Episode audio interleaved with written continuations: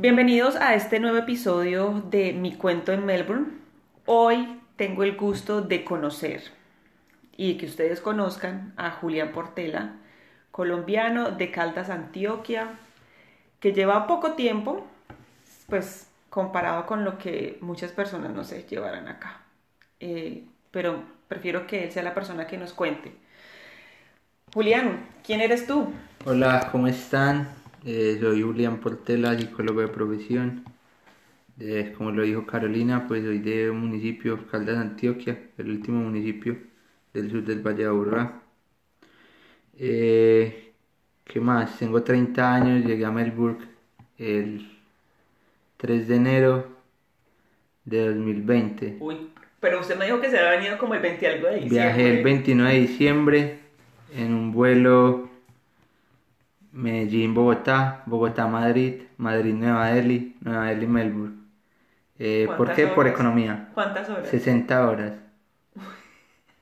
Eh, ¿Por qué? El 29 de diciembre porque ya no teníamos ya no teníamos trabajo, Ajá. ya lo único que teníamos era la visa para llegar acá. Ya habíamos, pues vine con mi pareja Ana María, renunciamos a nuestros trabajos eh, y vinimos a, a tener una experiencia de vida acá, eh, como lo vienen a tener todos los colombianos, ¿cierto?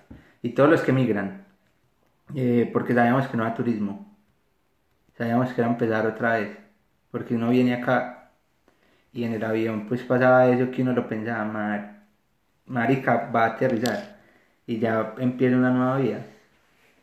Empiezan esos como miedos, como ansiedad, ¿no? Empiezan muchas cosas que, que pues que te, te da miedo, realmente te da miedo enfrentarte a una cosa que tú no sabes. Y son muchas cosas. El idioma, por ejemplo, que uno no, te lo puede, pero uno viene acá a aprenderlo. Uno la universidad lo pasa de, de relajo, el inglés. Y no le, pues yo en mi caso no le presté atención, nunca. Y encontrarme acá ahora con un idioma nuevo, con una vida nueva, con un sinnúmero de cosas, con un choque, pues como un choque cultural que, que es difícil asimilar en primera instancia. Porque es difícil. Porque yo creo que el, un choque cultural de un país como, que de, como Colombia o como cualquier país de Latinoamérica, venir a un país como estos, donde realmente el cambio se, se nota a leguas. Pues porque no, sin duda alguna, pues, eh, y amando mi país, somos carentes de muchas cosas. Y acá te encuentras un paralelo diferente. Eh, ¿Qué te cuento de más? Del viaje, ¿qué te cuento? O Eh, sea, ¿tú pasaste año nuevo en el avión o...? El año Ah, nuevo- Mira, el vuelo, las familias de nosotros fueron al aeropuerto con nosotros. eh, el vuelo era a las 5 de la tarde. No, pero es que pasaron tres... O sea, muchos colombianos prefieren como pasar la Navidad y luego sí se vienen. O sea, ustedes muy arriesgados. El vuelo, el vuelo eh, salía a las 5 de la tarde de Medellín a Bogotá para abordar Bogotá-Madrid. eh, pero ya está en el aeropuerto. La niña de Avianca me dice, eh, hay vuelo ya, si quieren se van. Yo me arrimo a, mi- a Ana y le digo, Ana, ve, esto no lo vamos a más todo, pues, ya, lo, ya, lo, ya estamos metidos en gasto, ya nos tenemos que ir Vámonos. vámonos ya, pues hay un vuelo que ya dale, marica, pa, aprovechémoslo. Eso fue rápido, nos despedimos y ya llegamos a Madrid, una escala de 24 horas. ¿Qué tal el aeropuerto? Yo no conozco Madrid. ¿Qué tal? No, pues ¿Pudieron, bien. ¿Pudieron caminar? Eh, guardamos las maletas eh, y nos fuimos para la ciudad y pasamos la noche en un hostel y volvimos al aeropuerto el otro día. Ah, no, hombre. Eh, ya ahí empieza el contraste, ya no estábamos de manos de colombianos, ya estábamos en manos de otra gente. Viajamos por ahí India. Uy, eso sí es el shock. O sea, la de Madrid, experiencia. de Madrid y nos toca, viajamos a la 31 de diciembre a las 6 de la tarde de Madrid a Nueva Delhi. Y empieza el verdadero, no padecer, pero el verdadero cambio. Ya abordamos y ya no teníamos el idioma español, ya nadie nos sabía en español. La comida ya no era la tradicional de allá, como Los frijolitos. ya nos ofrecían curry. Yo no puedo con el curry. No, no, yo creo que eso ha pasado acá y es que no, no, no lo tolero, pues, ni olerlo, porque no, en el avión creo que comí más. de lo que veía. Ana no comió, pues mi pareja no comió nada en el avión. Compramos un sándwich en Madrid y con ese llegamos a Melbourne. ¿Quién los recibió acá? Acá ¿Quién los esperaba? acá nos recibieron unos amigos de Medellín. Eh, nos ubicamos con ellos, estuvimos con ellos una semana y ya pues ahora estamos acá donde, donde resido, ¿cierto? ¿Qué sientes uno cuando llega pues, desorientación? Desorientación desde que te entregan las maletas y desde que asimilas que ya estás a, a 16 horas de diferencia de tu casa. O sea, que si quieres llamar a tu familia, alguna de las dos partes, literal, va a estar acostada. Para decir, llegamos bien. Llegamos. Llegamos bien. Eh, y sentirlos a ellos, marica, es que se fueron. Es que ya no están. Y uno sentir, es que ya no estoy. Es que atrás dejé una vida, dejé una profesión, dejé amigos, dejé, fami- dejé familia, dejé proyectos. Y uno llega acá y es como en un papel en blanco. Si uno llega acá y lo primero que te encontrás es a alguien en el aeropuerto hablándote cosas que realmente no entiendo. ¿Qué te hablaba? No, no, el, el hombre pues, en inglés me decía como, eh, ¿qué traes? ¿Tienes algo que aclarar? Y uno se viene con las cosas y ahí empezamos pues, con, con las cosas colombianas, que los consejos que le da la gente que está acá y uno allá, no declares que puedes pasarlo, pues lo peor que puede pasar es que te lo quiten, eso es una... Entonces uno que trae aguardientes, cigarrillos, porque hay que venderlos, porque hay que hacer vida mientras consigue trabajo. Entonces uno no, no declare, diga que no trae nada. Listo, no traigo nada, pasamos derecho, afortunadamente. Nos salimos del aeropuerto, eran las 8 de la mañana en Melbourne. ¿Qué día? Eh, no, era el 3 de enero. ¿Sábado? No. Era, creo que era jueves. Ah, y llegar de una, pues no, llegamos de una y a los 20 días pandemia. ¿Cómo así? ¿Cuándo, cuándo- Pero la pandemia ya está, eh, ya, ya en Wuhan había pandemia, ya está empezando a extenderse. Aquí llegó a marzo más o menos, creo. Yo sí iba a decir. Bueno, alcanzaron a disfrutar Melbourne que enero, No, eh, febrero. ¿o no trabajamos, no. Llegamos, el domingo estábamos trabajando. Bueno, Eso fue muy de buenas muy- eso fue un golpe de suerte. Un amigo nos dijo, ve, sabes que hay, hay una oportunidad de trabajar. Van a trabajar y obviamente. ¿Qué tan importante es llegar y tener gente que uno conozca, que uno lo pueda Yo creo que, conectar? yo creo que no llegar solo es, pues es oportunísimo. Y llegar con alguien acá que te oriente fuera de la agencia es más oportuno, porque la agencia te va a hablar con un modelo de negocio. Un amigo te va a hablar con calle. Con lo que ha vivido. Y vamos a empezar a hablar de, de otras cosas que uno vive acá cuando llega. Pero sabes también que yo pienso que sí, las agencias lo traen a uno y...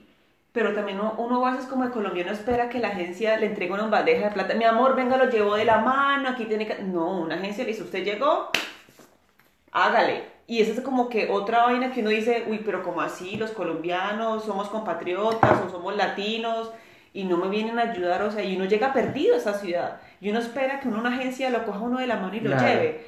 O sea, por eso te pregunto, ¿es muy bueno mejor llegar con alguien que, Pues, que te yo te la puedo decir calle? que la agencia, pues la agencia sí fue muy valiosa, pues porque nos ayudó a abrir la cuenta, nos dio la primera SIM card y, y, y eso, pero llegar con, ese apoyo. llegar con pues, llegar aquí con alguien que ya tenga más tiempo, que tiene la calle, te empieza a dar consejos, El guía turístico. un guía turístico y un guía eh, que te va a hablar desde, no pues sí, desde, desde la calle, desde el mundo, desde qué hacer, desde qué no hacer. Desde su experiencia personal. Y es de cómo movilizarte en una ciudad tan grande, tan grande y con gente de todo el mundo.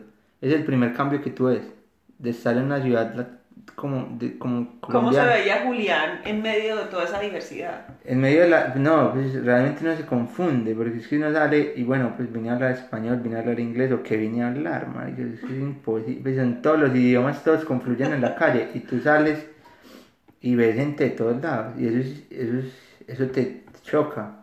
No, pues no, no de manera negativa, pues, pero sí te impresiona. Porque tú vienes con, con, con percepciones diferentes de muchas personas. Vienes con, con representaciones que no son, tal vez. ¿Cómo cuáles? ¿Como cuáles? Eh, los musulmanes es peligroso. Ah, Es una repre- estigmas. o- Eh, una representación que uno crea por cosas que no vive. Ok. Entonces, bien, los asiáticos son malas clases, pero trabajo con asiáticos y son muy buena gente. Entonces, eh, uno me dijo, pero pues, es tu experiencia, la mía me parece que son buena gente. Otro tipo de cosas que también, pues, y eso se evidencia, y es que te dicen, eh, pues, los indios son perezosos. Y él no lo ve, y sí, pues como puede estar que el que no, puede estar el que Sí. Pero sí, pero total, y uno empieza acá, y entonces la, la calle, y te va empezando a enseñar cosas que te chocan culturalmente, porque no estás enseñado a ello. Pero qué tan bueno es que sea un colombiano el que le muestre uno la ciudad. Pues a mí me no- agrada. Y no se lo muestre un loco, digamos, un, australiano, pues. Yo creo que el australiano, pues te la va a mostrar como la vive, y es normal. Cómo la vive un colombiano cómo la vive un latino es diferente.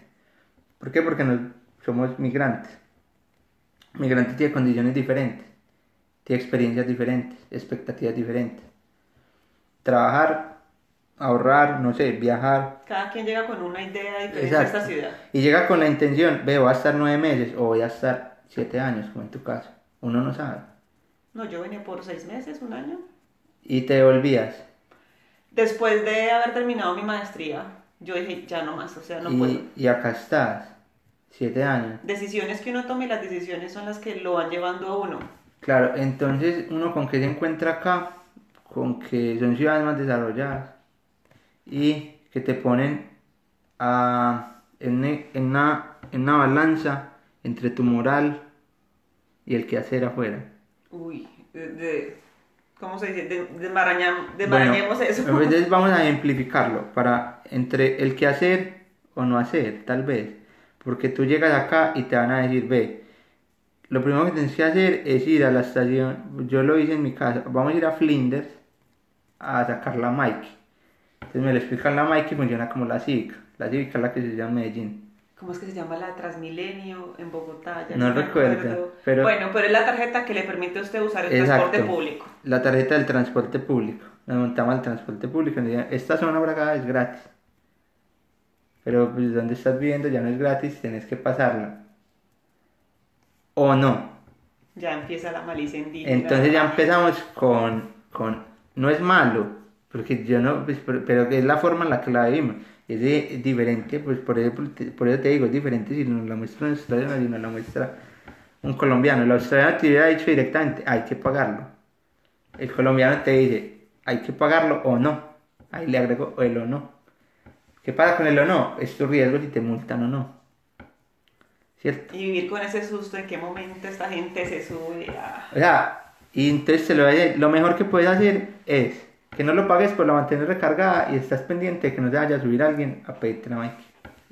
Ya, ahí empezamos con el choque cultural. de ya. qué hacer o qué no hacer. Y, empeza- y, y sobre todo te pone contra la moral y tu ética, te la confronta. ¿Lo hago o no lo hago? Pero no también será porque uno en Colombia está acostumbrado a eso, como que, ah, no, yo no soy bobo. O sea, si se puede, yo lo hago. Y porque uno en. Colombia está acostumbrado a eso, como a pelearse las cosas, como que a pasar por encima del otro por el modo de supervivencia. Cuando este país, este es un país rico, este es un país que hay para todos. Y uno, esta es la hora que uno no le cambia la mentalidad y uno sigue. Uno, eso se puede, se puede como quitar de, de, de la mente. Yo creo que sí, pero es un proceso adaptativo.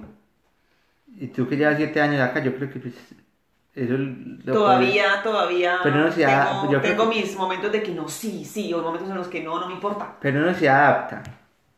¿Por qué? ¿Por qué? Porque se adapta a muchas cosas. Se adapta a ser puntual.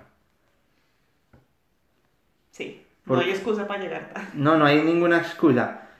Pero, ¿qué pasa en las ciudades de nosotros? Eh, yo salía a la esquina y solo sacaba la mano y pasaba el bus. Acá no va a pasar el bus cada que tú quieras. Acá pasa un bus con determinado tiempo y te van a esperar en tu trabajo hasta determinado tiempo. Eso, eso es no te pagan el horario, te pagan por hora. Eh, Cambia totalmente. Cambia tu moneda. Y los primeros días para nosotros, o para mí y para mi pareja, eran tortuosos. Porque cuando llegamos a vivir acá, el dueño de esta nos, nos dijo, es que tienen que pagarme ya. El bono y la renta de la primera semana. Le dijimos, pues que no nos vamos a mover. Eh, y tú empiezas a, multiplicarlo, y, "Hue puta, es que le tengo que pagar 700 mil pesos semanales a un man. Uno Bueno, el llega una salario mínimo. uno llega todavía con su mentalidad de que a convertirlo a peso. Y, y eso te dura un, un- un- Mientras tú empiezas a ganar en dólares, eso te, pues, mientras te adaptas a que ya cambias, yo ya no tengo pesos, ya tengo, no tengo, tengo dólares. Tú tomas mucha cerveza en Colombia. No, no tanta, pero te lo puedo amplificar. Una cerveza en Colombia vale dos mil pesos. Bueno, yo no tomo cerveza, 2000. Aquí dos mil. Eh, eso, que, eso es menos de un dólar. 60 centavos pueden ser. Acá te vale 5, 10 en un, en, en, en un bar. Eso es. El cambio es abrupto. Te empiezas a pagar 30 mil por una cerveza. Dices, hijo de pucha, 30 mil, me puedes estar tomando cuántas en Colombia. Entonces, entonces, adaptarte cuesta. Adaptarte a que hay un país que si tú vas a un restaurante te regalan el agua.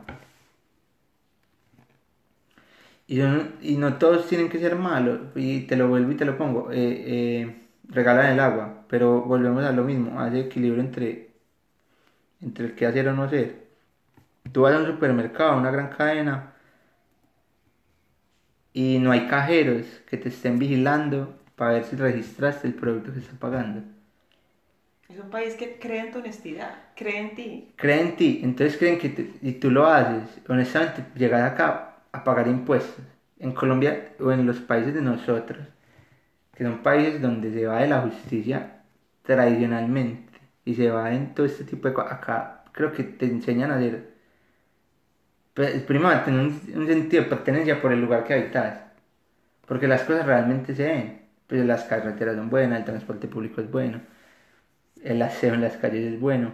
Si tú te vas para un país de, como de Latinoamérica, vas a ver las necesidades básicas de la gente. Aquí yo creo que son, todas se cubren. Empezando por eso porque te regalan el agua. Y el agua es un bien de la humanidad. Y que en Colombia es como que no pague, vaya a la casa y tome agua. Exacto. Y No sé acá- cómo sea en otros países latinoamericanos, pero si no eres colombiano, en Colombia en muchas ciudades es así. Entonces, eh, otra cosa, que te encuentras cosas en la calle. Eso empieza también a hacerte parte de tu adaptación acá y de tu choque cultural. De encontrar que el sofá, la... cosas, mesas, lavadoras, neveras. Esta nevera, la que hay en mi casa, es encontrada. Guau. ¿Y qué tenía la nevera? O sea, No, no tiene, tiene, eh, hay veces se abre, entonces tenía un letrero de que hay que ponerle un brochecito de, ya. de y la nevera sirve. y la nevera está buena. Es simplemente que si hay veces se abre, pero la nevera está La nevera está funcional y no tiene problema. Entonces, ent- eso, eso, yo creo que el tema del choque cultural, pues, eh, es una cosa que tienes que vivirlo, pero se vive de manera personal. ¿Y cómo lo ha vivido Julián? Pues yo como lo he vivido, pues en un trasegar, porque te lo digo, pues esto es una tómbola. Hoy estás bien, mañana querés mandar todo tu proyecto a la mierda. Porque te encontrás con que eh, el trabajo hay veces es difícil. Porque tenés que salir eh, con frío. O, o, bueno, son cosas pues que normalmente también hacemos pues, pero tenés que o aguantarte un jefe que no, no, no no entiendes el idioma, tenés que aguantarte un jefe que te está diciendo, ay, vení, hay que hacer las cosas, tener otro- un poco de cosas, un sinnúmero de cosas, o tenés que cumplir las, hora- las horas y no puedes pasarte las horas porque ya después no te las van a pagar. ¿Cómo lo he vivido yo? Eh, pues el día a día creo que te va enseñando a cómo vivirlo, porque hay veces no todos los días estás bien. Porque a veces uno acá le pasa a uno más eso. que no todos los días te encuentres bien. Yo creo que es porque estamos en una lucha continua con luchar con uno mismo, con los miedos de uno mismo, con los temores de uno mismo y con los límites que uno se pone. ¿Cómo manejar eso? Yo creo que eso, eso, ¿cómo lo, te hablaría de mí? ¿Cómo lo manejo yo? Eh, haciéndolo, pues dejando el temor. Pero es lo eso- peor que a veces... Lo peor que puede pasar es que Un ejemplo tuyo. Un miedo que, que sentiste. Un miedo que siente acá, eh, el de manejar, por ejemplo. Ok. No, has, no, no te Sí. has arriesgado a manejar. Sí me he lo arriesgado, pero es un miedo que tengo, porque me choqué en Medellín y es un miedo que tengo acá. Manejar en un país donde no manejo el idioma y ocasione algún, no sé, pues eh, y uno futuriza. Yo creo que es el peor error que podemos tener, futurizar el miedo, porque no lo enfrentamos. Yo creo que es lo mismo llegar a esa ciudad y uno, ni sabe con qué se va a encontrar. Yo, no, es que eso es evidente, pues, porque tú llegas acá con una perspectiva, o no sé si llega, o uno llega dispuesto a, a hacer Uber, o a, o a limpiar. Ese es otro tema que a muchos colombianos les ha costado, muchos latinos, no sé, que les cuesta, que tenían su trabajo, por ejemplo tú, tenías el retrabajo, pues que cualquiera en Colombia diría, no, pues usted con ese trabajo que se viene aquí a, siempre lo mismo, trabajar en hospitality, clinear, hacer Uber, como si un trabajo uno lo definiera. No, el trabajo no te define, pero te definen tus metas Ujú. y tus expectativas. Pero el trabajo, pues, realmente, pues, a mí no me ha inquietado, porque creo que eso es otra cosa. Si tú haces las cosas con amor, te va bien. Por ejemplo, en tu caso, estabas trabajando para la gobernación de Antioquia, Sí. el retrabajo. ¿Por qué dijiste, me voy? O nos, o nos venimos con... Yo creo que llega, yo creo que llega un momento de la, de la vida donde tú, donde tú ves pasar tus años sentado en un escritorio. Y ves pasar el tiempo sentado en un escritorio. Entonces uno pone, pero realmente pues la vida, con tanta cosa que se ve en la sociedad, con tanto problema que tenemos contemporáneamente en todos los ámbitos sociales, políticos, económicos, para quedarte sentado en un escritorio, viendo cómo los años te pasan, pues no era la meta que tenía Julián de vida. Pero iba a coger mis maletas y equivocarme o no, porque uno viene con esto acá. Las primeras cosas que yo llegué acá a hacer es que si nos va mal, nos devolvemos, volvemos a empezar. Y realmente esto es un empezar cada vez. Tú que vienes acá, vienes los primeros meses de visa a recoger, si te vas a ir, llevarte un capital. Pero esto es un tema económico también. No lo podemos ver con, con la con la con la emocionalidad ni con la como- Con el cuento que, pues, Ah, con- algunas personas te venden, con, que lo- esto- con la como una cosa muy bonita, ves que qué, qué proyecto tan hermoso. o lo que la gente publica en las redes sociales. que- es otra cosa y nos cambia la mentalidad de los latinos. Eh, y, es, y, es, y es muy gracioso porque tú empiezas a ver la gente que acá y a partir de cierto tiempo ningún, ningún eso a mí me causa risa. Ningún, ninguna publicación ya es en español. Pero Ya ¿por qué? porque ¿Por qué? se adaptan, se adaptan a la vida. Y eso, y eso es muy bacano, pero se adaptan tanto que se olvidan que tal vez hay. O, marica, o, ven, o ven los problemas, te lo hablemos allá, pues Colombia está pasando por un momento de crisis im- impor- im- pues, importantísimo, que tal vez sea el quiebre, el punto de inflexión para muchas cosas venideras. Y, y muchos, ah, pues, eso está allá, yo estoy acá, mi cuento es acá. Y uno se desconecta. Y uno se desconecta tanto, pero deja de pensar es que allá está mi mamá, mi papá, mi familia. Eh, adaptarse conlleva muchas cosas. Adaptarse es empezar a, a desligarse de, de ser un ser colectivo a ser un ser más individual. Un ser que tiene que levantarse, hacer de comer, lavar su ropa. Un ser, un ser no en soledad, pero a construirse individualmente. ¿Eso cómo se podría empezar? Yo creo que se empieza todos los días y cada... Yo siempre lo digo, pues todas las profesiones van por dentro. Pero uno puede, por ejemplo, eso que estamos viviendo de, de vivir la individualidad, se puede vivir en nuestro país de origen. Eso es, es que, es que yo creo que salir de la zona de confort y salir de lo que hacemos en Colombia y salir de lo que tú haces en Colombia y pararte en los zapatos de, de una persona que emigra es muy diferente. Yo creo que ya tú no te vas, tú no te ves igual, No, yo no soy. tú no te ves igual. No soy. Y, y uno llega acá y la primera impresión que yo tuve cuando el avión iba a aterrizar fue, fue puta, es que ya empiezo otra nueva vida. Qué ansiedad. Ansiedad, miedo y, y empieza uno a pensar, es que si no me da me devuelvo, pero si me devuelvo, ¿qué hago? Ese temor a volver a empezar. Y uno lo, y uno lo ve, ¿será que la gente se acuerda de uno? ¿O será que uno se va en el olvido y uno no sabe? Porque uno está acá de 10 horas de diferencia. Cuando estamos grabando esto ya en Colombia están dormidos. ellos se acordarán de, pues eh, las familias, puede que sí, pero uno, o uno tendrá, uno se desligará tanto que se olvida de la gente allá. Porque a veces también uno está huyendo de muchas cosas. Yo creo que eso es otra cosa, pero huir de qué, se pregunta uno. Tal vez, o quedarse acá. O buscando una libertad, no sé. Tú, tú, eso, es- eso es una cosa, yo no sé si tan, qué tan libertad, pero es una cosa importantísima que, que yo pienso. Y, y lo analizo a veces y si la gente viene para acá, porque tú lo mencionas, huye de qué. de un trabajo, de una vida, de que estoy aburrido, que no, no sé, estoy aburrido de la monotonía. Y que si no vuelve, ¿por estoy, qué? Estoy mamado de mi casa, de mi familia, me largo, terminé con mi novio, tengo el corazón partido, pues tantas razones que pueden motivarlo a uno para que uno huya. Totalmente, claro, pero yo creo que no sería huir, sino eh, hacerlo muy fácil. Hacerlo muy fácil, salir corriendo es fácil. Enfrentarlo es lo difícil.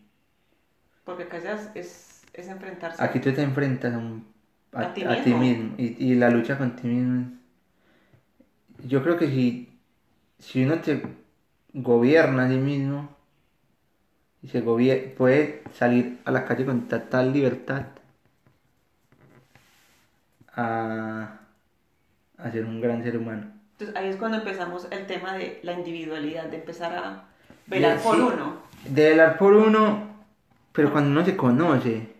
Pero yo creo que no podemos vivir como en un limbo en el, en el que esta ciudad esperemos a ver qué nos pasa mañana. Yo creo que no, la individualidad no viene pues porque uno sea, sea un ser egocéntrico, sino porque uno empieza a pensarse de manera diferente. Con un ser que tiene que asumir responsabilidades que nunca en su vida había asumido. Y a muchos, yo, so- yo creo que más de uno, cómo funciona el microondas. A mí ya, mi mamá me lavaba la ropa, mi mamá la que me cocinaba, mi papá era el que me llevaba, me manejaba, me subía, mi hermano era el que no sé qué. Y llega acá y dice, hágale usted solo, mijo. Es que ya, es- entonces eso, entonces ya tienes que empezar a... Y puede que te cambie, y te cambia tu manera de ver la vida. Y te enfrente contigo, como que, Y empiezas a aprender un sinnúmero de cosas, los trabajos, y empiezas a hacer cosas que normalmente no hacías. No creo que de las personas que estemos acá podamos decir, es que yo en Colombia limpiaba. Difícilmente. Puede que si hayan casos, no sé. Pero difícilmente, no, sí, yo es que en Colombia limpiaba. No, no. Difícilmente creo que, que pasa. Eh, y eso te enfrenta acá también porque aquí pues uno ve y, y la vida es diferente porque yo tenía, yo tengo 30 años y vivía con mi mamá y con mi abuela. Acá a los 18 años sos un ser adulto que tenés que empezar a hacer tu vida por fuera de tu casa. Y eso, y eso es un contraste totalmente diferente a lo que vimos en Latinoamérica. pero ¿no también crees que es por el tema que el mismo país te, te ayuda económicamente? Porque los, pap- para mí fue como sorprendente saber que, que a los 18 años los papás le dicen a uno, váyase, haga su vida. Y uno a los 18 años en Colombia es como que, no, yo quiero vivir con mi mamá, o sea, yo quiero ser un bombril o, o no, yo me quedo en Hotel Mama. Uno de los Y 20 eso uno a en uno le Colombia a los sorprende. 18 años está pensando, es que tengo subsidio hasta los 25. Tengo Hotel Mama para rato. Ya después de ahí miraré. Y uno, se- y uno lo programa. Y uno esperando que lleguen los 25. Y uno lo programa. Es que me entro a la, a la universidad de 17, me graduó pues, a los 5 años, entonces ya después ya empiezo a trabajar. Y uno se hace un sinnúmero de cosas. Es que ya a los 30 estoy viendo solo, tengo carro y no. Eso yo creo que es una realidad a las que nos tenemos que dar. Pues, de- de- eso es una cosa que no hemos hablado, es la comodidad. Pues hablemos de la comodidad. la comodidad y lo tocamos ahorita en términos, por ejemplo, de puntualidad. El latino es una persona comodísima. Y me incluyo, somos realmente comodísimos y te lo voy a ejemplificar con una cosa muy simple. Ponen una reunión a las 8 de la noche, una, una fiesta a las 8 de la noche. ¿Qué es lo primero que uno dice como colombiano? ¿Para qué va a llegar a las 8 de la noche si nadie llega a las 8? Nadie llega a las 8. Mejor llega a las 9. Uno, ¿para qué llegar de primero? Pensarán que uno es intenso. Entonces eh, somos comodísimos. Y somos a la ley realmente el menor esfuerzo.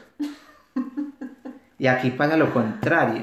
Acá te tienes que enfrentar a oficios en horario determinado. Y tiene que llegar. Y tiene que llegar, pagando a partir de ese minuto que usted está trabajando. Y lo perdés. Pues no te van a decir, hey, ven, es que no, o llamar, vení, es que no puedo hoy, puedo llegar. a-". No, no, no, pues realmente. Te- pues, realmente hay otro, otro latino ya que ya le escribió a ese mismo señor a decirle, ve, estoy dispuesto. Y eso pasa. Y nos enfrentamos a eso, a la frustración. Y el temor a la frustración es duro.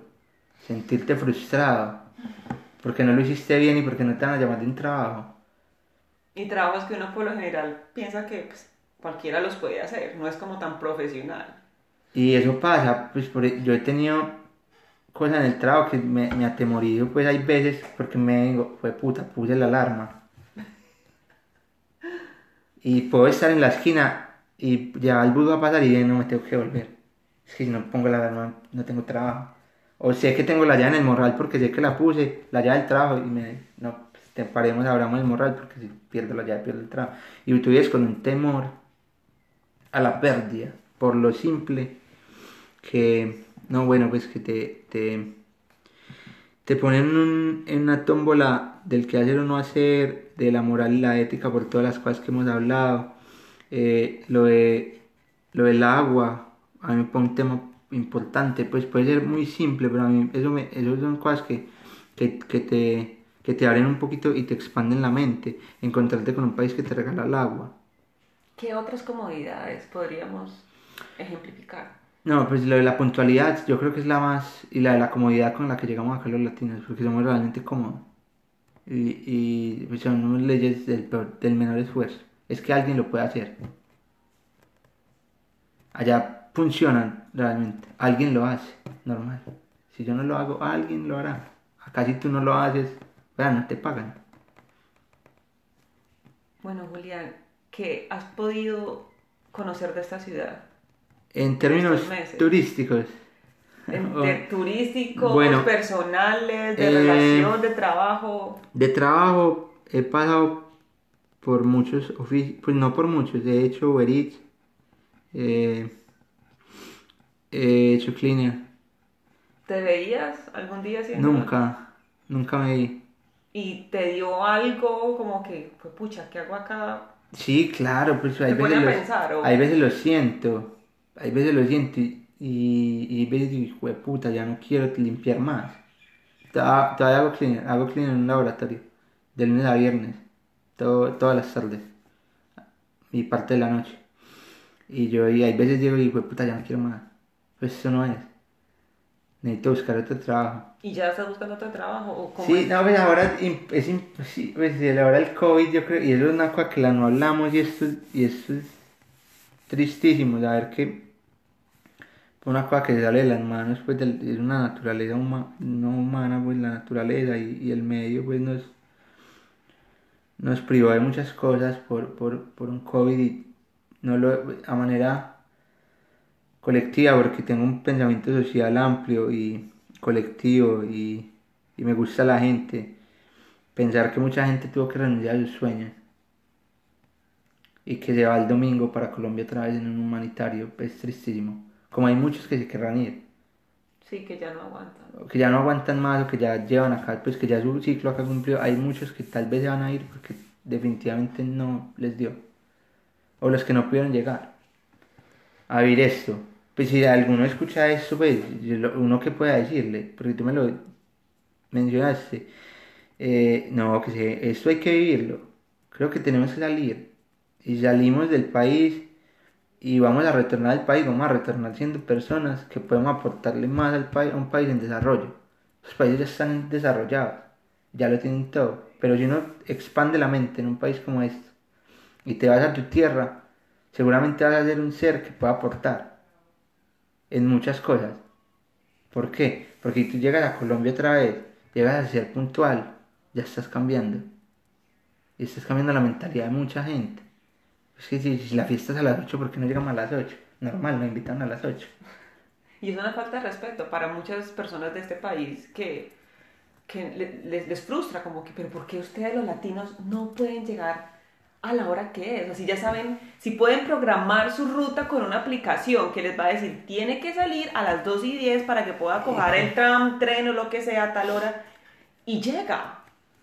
Entonces, eso, y yo creo que llegamos con una mentalidad totalmente diferente. Si llegamos, pues, porque pues para que nos quedemos en tu casa ya siete años y tener un proyecto de uno. Y, y no, pues yo creo que estamos acá es para vivir una experiencia, pues para enamorarnos de algo que realmente es nuevo para mí. ¿Qué más has disfrutado en Melbourne? De Melbourne muy Bueno, turísticamente. Turísticamente poco, porque eh, todo está cerrado. Pero llegué, trabajé, teníamos planes y los planes pues pasan a un segundo plano porque primero ahora pues cuidar la salud, cuidarnos, pero ya no, ya anda el tiempo de conocer. Pero si te digo ahora qué he hecho, puedo decirte que llevo una casa, pues llevo una vida totalmente normal. Trabajo casa, casa, trabajo.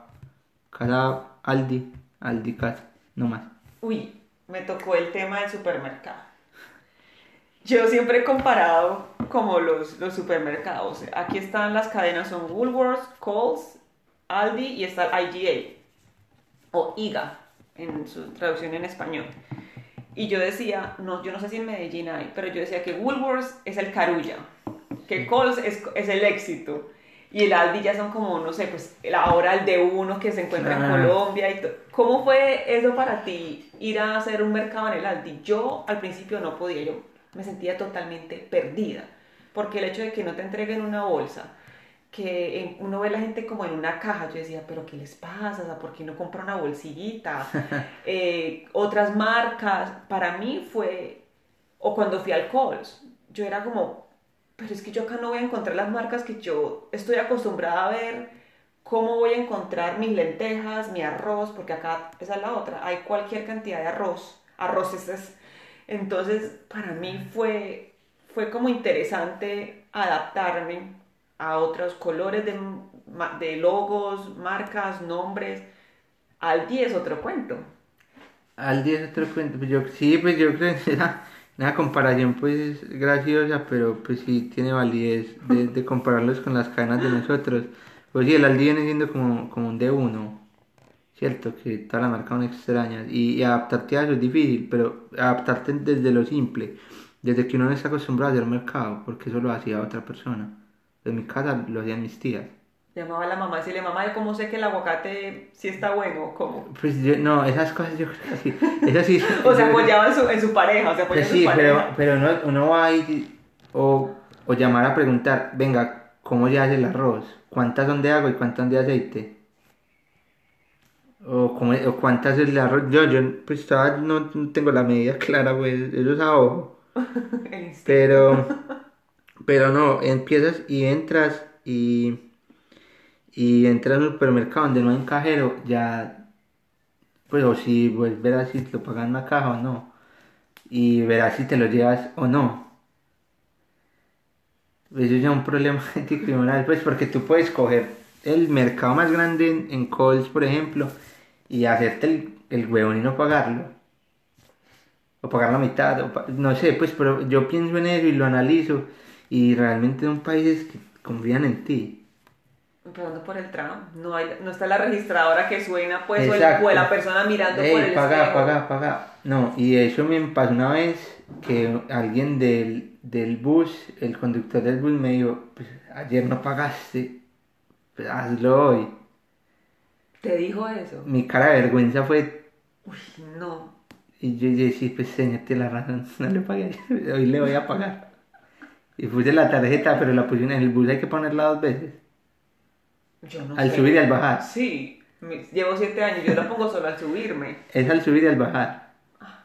Creo. Y, Pues yo, yo sí veo que lo hacen, pero digo, no, pues yo ya, ya, ya hice el tochón, ya, listo. y, y me dio pena. Yo no, pues si es que no lo estoy pagando. Y Hablando de, de, de disfrutar esta ciudad, sí, todo está cerrado, pero se puede salir a caminar. Un parque, tienes un Ah, parque bueno, acá sí, cerca. eh, ¿qué he más hecho has acá? disfrutado? la playa, pues vivo cerca de la playa. eh, Puedo caminar a la playa, puedo estar una hora sentado en la playa. Salir con, con mi a hablar del mundo, pues es una de las cosas que hacemos normalmente. Salir a hablar del mundo y de lo que pasa en el mundo. Y, ¿Cómo ves esta sociedad cuando te sientas en la playa a mirar pues a la gente pasar? Es diferente, una, co- pues, muy diferente. Una, un país atlético, un país que, re- no sé cómo decírtelo, pues suena muy como que recicla, ¿no? Pero le da más vi- vitalidad a las cosas que normalmente nosotros no le damos, como a una bolsa. La bolsa es un instrumento que aquí usa, pues no la, la bolsa pues para mercar y esas cosas son cosas que, que tienen un uso permanentemente. Nosotros en nuestro país, pues, una bolsa botar, basura, pues, normal. Saque otra. Sí, no, aquí no, pues, y el uso, el amor por sus espacios, son espacios limpios. Y, la, y la- el respeto por la autoridad. Aquí infunden seguridad, no, no es miedo o como que Y confianza. En Colombia es como que, ah, esta gente sí, qué pereza, uno se siente hasta inseguro con ellos. Sí, y eso es una realidad pues que estamos viendo en Colombia, pero creo que son temas ajenos, pues, a- no ajenos de nosotros acá, pero, pero creo que son paralelos que si tú los ves son... Pero mira que me ha pasado que a veces veo demasiados policías y ahí sí yo me asusto. Yo digo, uy, pucha, un atentado, porque Melbourne estuvo en la mira de ser un foco de, de un atentado. Y cuando uno ve, ve los, así el grupo pues, de policías, en vez de difundir una seguridad, yo digo, uy, aquí qué va a pasar. Pero cuando uno ve por ahí uno o dos caminando, es como que ah, ya estoy, estoy tranquila, por más de que eso es una ciudad pues segura. Que sí lo veo, pues sí, y que la gente consume mucho café, eso es otra cosa, es impresionante, pues hay filas en cafeterías, uno las ve, bueno, sí, en lo que uno llama cafetería, pues un café. Eh, ¿Qué más puedo decirte? Pues que he disfrutado, pues nada, las caminadas por las calles siempre son diferentes, porque estás en un lugar diferente, entonces todo lo va a dar diferente. Todos los días se encuentra algo nuevo, una persona nueva, alguien nuevo, un lugar nuevo, eh, algo que comer nuevo. Y, y eso pues creo que, que enriquece la experiencia. En medio de la limitación la enriquece. Porque en esos tiempos sí todo está cerrado, pero ¿cómo podemos hacer que podamos seguir disfrutando? No es como que no, todo está cerrado, no puedo salir a rumbear, no puedo ir a un restaurante, no me puedo tomar mis drinks.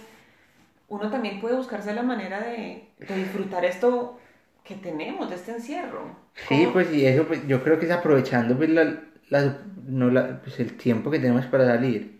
¿Cierto? Eh, salir una hora cuando puedas salir, pues ahora no, porque el clima como que no favorece pues para Pero se salir. pone una chaqueta, una sombrilla y ya, hágale. Entonces creo que, que aprovechar pues la hora que tenemos para salir a caminar o las dos horas, eh, hablar. Hay otra cosa importante pues que te mantiene como activo acá, pues el, el hacer ejercicio. Pues yo no hago, pero sé que... te- Pero si hace Uber y sale con la bicicleta, algo hace. Pero creo que son formas de sublimar pues muy, muy oportunas, pues, el ejercicio, leer, escribir, no sé. Son cosas que te ayudan a ti y ayudan a tu espíritu.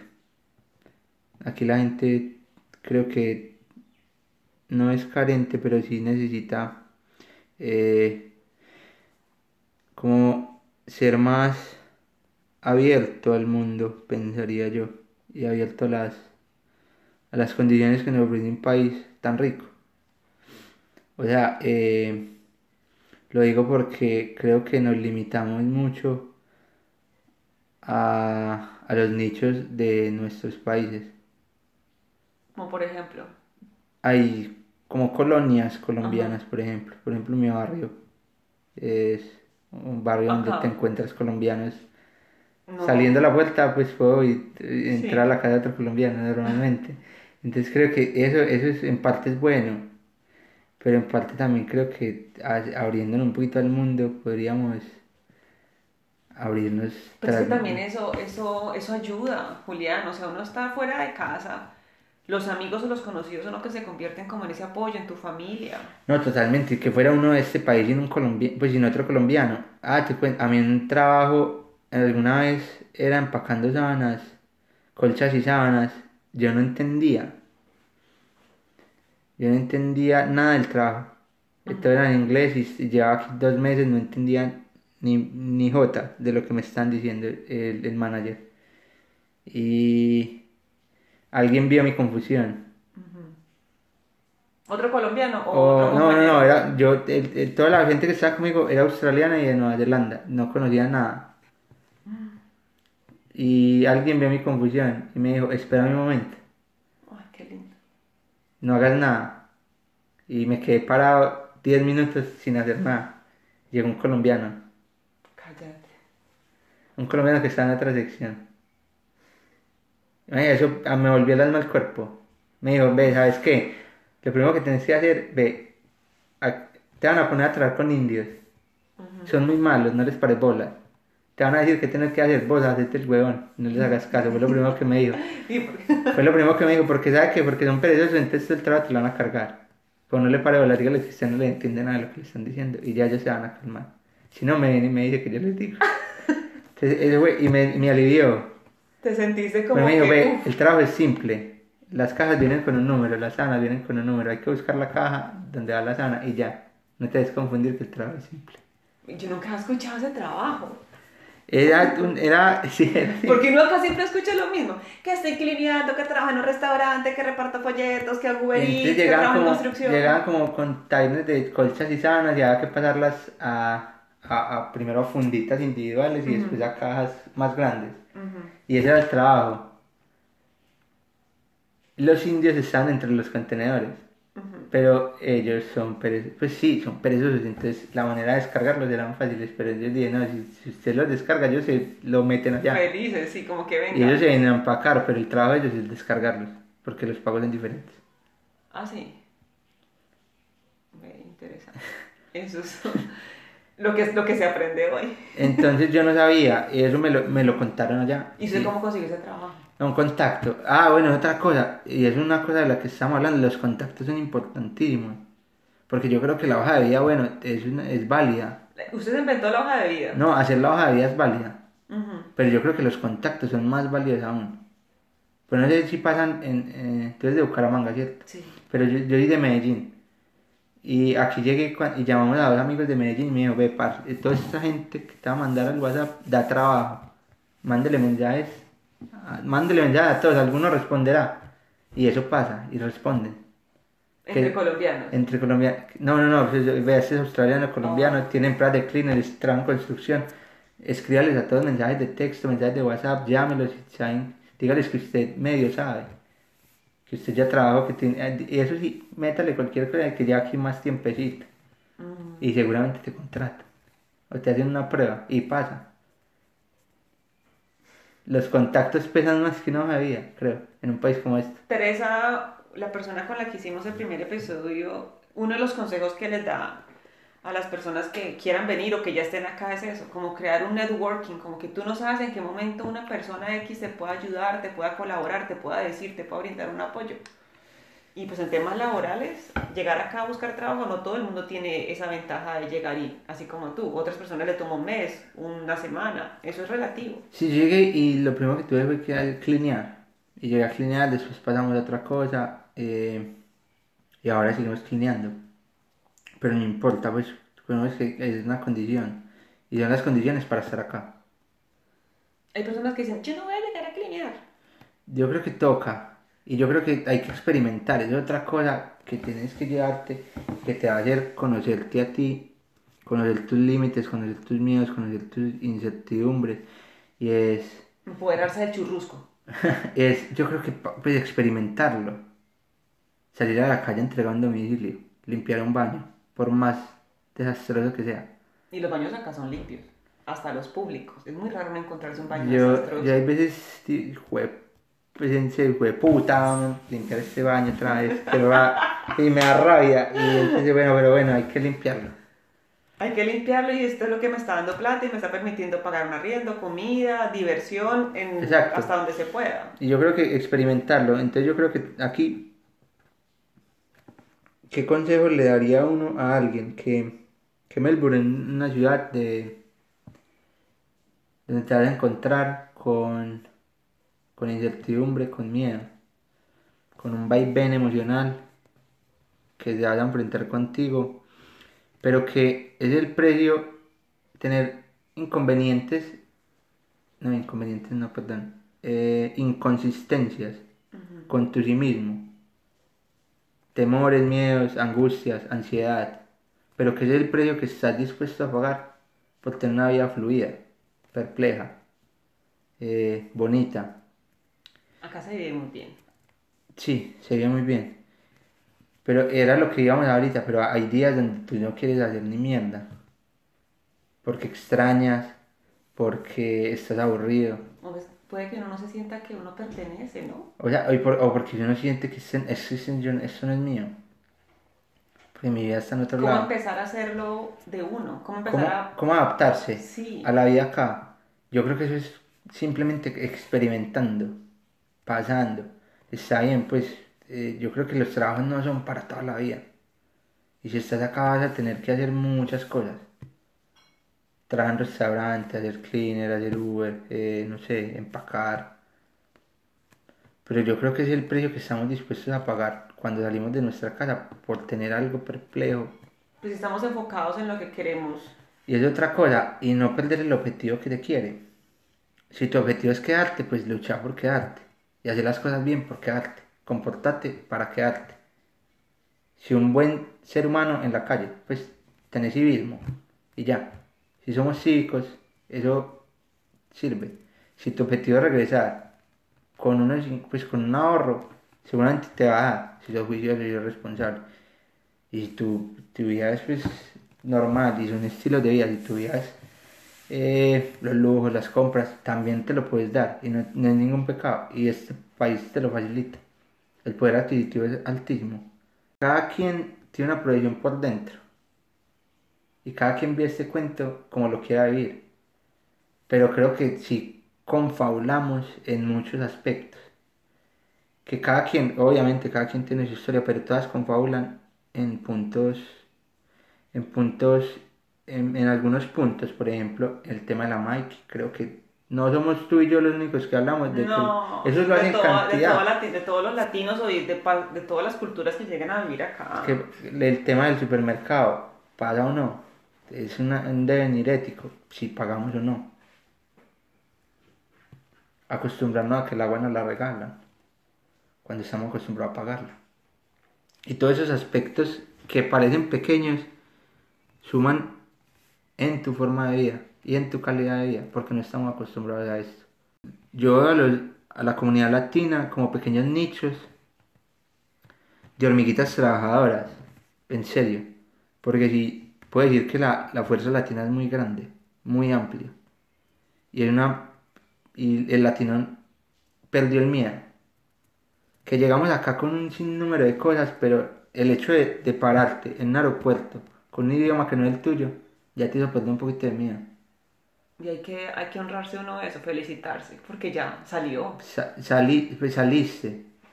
Y, y entonces estamos a- ante los ojos de nuestra familia, que tal vez para muchas es el único que ha salido. Entonces eso es un orgullo. Entonces hacerlo bien. Trabaja bien, sé honesto, sé una persona. Eso, eso no es... Y creo que el latino, el latino acá es eso. El latino es una, una fuerza grande que contribuye a la economía de un país como estos. Y somos una fuerza grande, una fuerza que perdió el miedo al salir de Colombia y que cambió la perspectiva de ver a Colombia. Yo, por ejemplo, a Colombia con más amor. Y seguramente voy a volver porque mi proyecto, de eso no hablamos, mi proyecto es volver y no me he desenfocado en mi proyecto. Hablemos de Que va a estar dos años acá, tres años acá, no sé. Pueden ser siete como tú. Pero que va a volver, va a volver. Que quiero volver a mi casa. Quiero volver a ver a mi abuela. Quiero volver a ver a mi mamá. Tú tienes una fundación. Tengo una corporación social. Quiero volver a trabajar con mi corporación. ¿Qué hace esa corporación? La corporación eh, está trabajando por la reconstrucción del tejido social. Del tejido social de nuestro municipio y el departamento de Antioquia. Tejido social golpeado por la violencia. Tejido social golpeado por. por. por todo. Creo que por todo, porque sí, hemos sido por el narcotráfico. ¿Y tu fundación, bueno, tu corporación, qué tipo de apoyo les ofrece? Ah, ofrecemos todo tipo de apoyo a todo tipo de población. No somos asistenciales. Ajá. Simplemente buscamos la manera de llevar algo a través de amor, solidaridad y empatía a personas que han sido afectadas por X situaciones. Apoyo psicosocial, apoyo económico no, pero sí brindamos algún tipo de apoyo alimenticio. Eh, y ahora estamos incursionando en poblaciones que no son visibilizadas, como los animales. Ay, qué lindo. Ahora pues empezamos con un proyecto de, de, de rescate de albergues. Las, las personas que están aquí en Australia te pueden colaborar desde acá. Sí, claro, pueden ayudarnos, pueden seguir en las redes sociales y pues por ahí los direccionan. Por ahí los direccionamos o pues conmigo, pues tú tienes mis datos. eh, y claro que nos pueden apoyar, arroba somos cocoa en Instagram. Lo voy Eh. a poner en, en la descripción. Sí que sí. arroba somos cocoa en Instagram. eh, y nada, pues agradecerte a ti por el espacio y decirte pues, que le agradezco a Melbourne que pues me ha abierto los ojos. Que, que pese a que hay una pandemia, pues y que me ha cogido desde que llegué, no estoy mal. Y que creo que, eh, que como hay compatriotas y, y- y compatriotas de toda Latinoamérica que, que se tuvieron que volver porque realmente esto les destruyó los sueños, creo que también hay otra parte de que todavía sigue acá, porque sus Persisten. porque persistimos y porque creo que eh, porque también nos ha tratado bien porque es una ciudad que te- nos trata bien que nos da los recursos para estar bien Estamos hablando también desde un privilegio. exacto De estar, de de estar estar acá. acá. estar acá también es un privilegio no todos los que están en nuestro país pueden llegar acá o en un país de Latinoamérica pueden llegar acá y es un privilegio estar acá Eh, la vida creo que nos premia con estar en Melbourne y con vivir en Australia, con aprender otro idioma, con aprender de muchas culturas, no simplemente la australiana, porque pienso que, no te lo mencioné, pero creo que es una, una, que es una cultura bonita, pero una cultura sin idiosincrasia, no tiene un plato típico, como lo tenemos en Colombia, que tenemos por ciudad hay uno, plato típico, eso no pasa acá. Entonces creo que llegar acá, encontrarte una comunidad latina tan fuerte, una comunidad que invade las redes sociales, que no para, que hace empanadas, que hace arroz con leche, que hace salpicones, que vende tortas, que hace palitos de queso. Eso, sin duda alguna, habla muy bien de que somos una fuerza que puede mover el mundo, pero que simplemente nos hemos dejado apaciguar y siempre nos han visto con cara, con las, nos han visto por los actos que han cometido otros y no. Eso pasa. Por ejemplo, aquí cada vez que a mí me saluda alguien y me ha pasado en dos trabajos, me dicen, ¿vos sos de dónde? De Medellín. Pablo Escobar. Y digo, no, Pablo Escobar no. Soy de Medellín, Antioquia. Ver si él nació allá, pero yo no soy de esa, de esa camada, pues yo soy de otra camada. Y eso estamos logrando acá, cambiar el estigma. Porque los colombianos no somos malos. Los colombianos somos, y hablo de Colombia porque somos, pues, y de la, porque soy colombiano y estoy orgulloso de ser colombiano y siempre lo digo, somos una fuerza grande, y una fuerza pujante, una fuerza que no tiene miedo. Y que los miedos van a aparecer siempre, como la angustia, la ansiedad, la desesperación, la zozobra, son condiciones humanas. Pero si ahora acá le decís a, un- a, a tres colombianos que tienen que quitar las paredes de esta casa, las quitan. Porque no, no, tenemos miedo, porque lo hacemos, sea cual sea la razón, sea que lo que se vaya a gastar el pago, eso no nos importa. Lo que importa es que si tenemos acá un propósito, primero que hacer quedar bien el país, ojalá, donde estemos. Segundo, cambiar el estigma, por te dije, pues porque no somos, porque no somos descendientes del narcotráfico ni mucho menos, somos otro tipo de personas. Y tercero, porque estamos acá luchando por nuestros sueños por una ciudad que nos ha tratado bien, que me trata bien, que me sigue tratando bien, que no tengo quejas alguna de esto, que siento frustración como lo siente cualquier persona en el mundo, que siento miedo como lo siente cualquier persona en el mundo, que extraño a mi familia como la siente cualquier latino que está acá, pero que creo que eso, esas son las sensaciones que tenemos que vivir por tener una vida perpleja y una vida fluida, porque si no vas a vivir en el miedo. Si uno no se atreve a vivir el miedo, la incertidumbre, pues, eh, vas a tener una vida pasiva, una vida apaciguada, una vida de Dios me lleve y Dios me traiga, no. Va a llegar a un punto en el que uno ya no va a querer más eso. Exacto, pero entonces tú tienes que eh, A cada quien asimilar, le llega su momento. tú tienes que asimilar el vaivén emocional por querer tener una vida perpleja y fluida, no es más. Hay que hacer de esto una vida agradable el tiempo que estemos acá y te lo permite una ciudad como Melbourne. El consejo que le doy que si vas a llegar eh, vas a tener la oportunidad de, de enfrentarte a muchas cosas que no te han enfrentado, a una convivencia con personas diferentes, a hacer tu mercado, a hacer de comer, a enfrentarte al idioma. Pero creo que son cosas que tenemos que estar dispuestas a hacer. Pese al miedo que pese a la frustración, porque te, tal vez te puede ir mal un día, pero no te va a ir mal todos los días. Eso ya es tu actitud. No está en uno. Hasta en uno. Si tú un día te fue mal en el trabajo, pues el otro día te puede hacer mejor. Si te va mal todos los días, realmente no estás haciendo algo que te guste, ni lo estás haciendo con amor. Si tú haces de tus días algo con amor, y algo, "Bueno, me levanté bien, me lo, puedo hacer el trabajo bien, pese a lo difícil que sea, tu semblante va a ser diferente. Pero si te levantas, eh, que perder al trabajo, perder el trabajo, te va mal. Yo creo que la actitud vale, la actitud aquí vale mucho. Saludar cambia. Saludar a alguien, saludar a tu vecino, saludar al que sea. Dile hola al, al que te encuentres. Te hace un mejor ser humano. ¿Qué trabajo van a conseguir? Seguramente, en algún momento. En un mes, tres meses, cuatro meses, pero trabajo van a conseguir. Que simplemente es una cosa que no pasa en Melbourne, solamente en Australia, en el mundo. Hay una pandemia que hay que enfrentarla, que pasará. O que tendremos que aprender a ir con ella. Pero que nada, no es más. Ay, Julián, muchísimas gracias. Y a ustedes también por escucharnos, por eh, escuchar el cuento de, Julián en Melbourne, que empezó hace poco, como el de algunos de ustedes, y que yo sé que su experiencia de vida nos, nos ha enriquecido y nos ayuda eh, en este camino que estamos haciendo en esta ciudad, en esta vida, en nuestro cuento en Melbourne.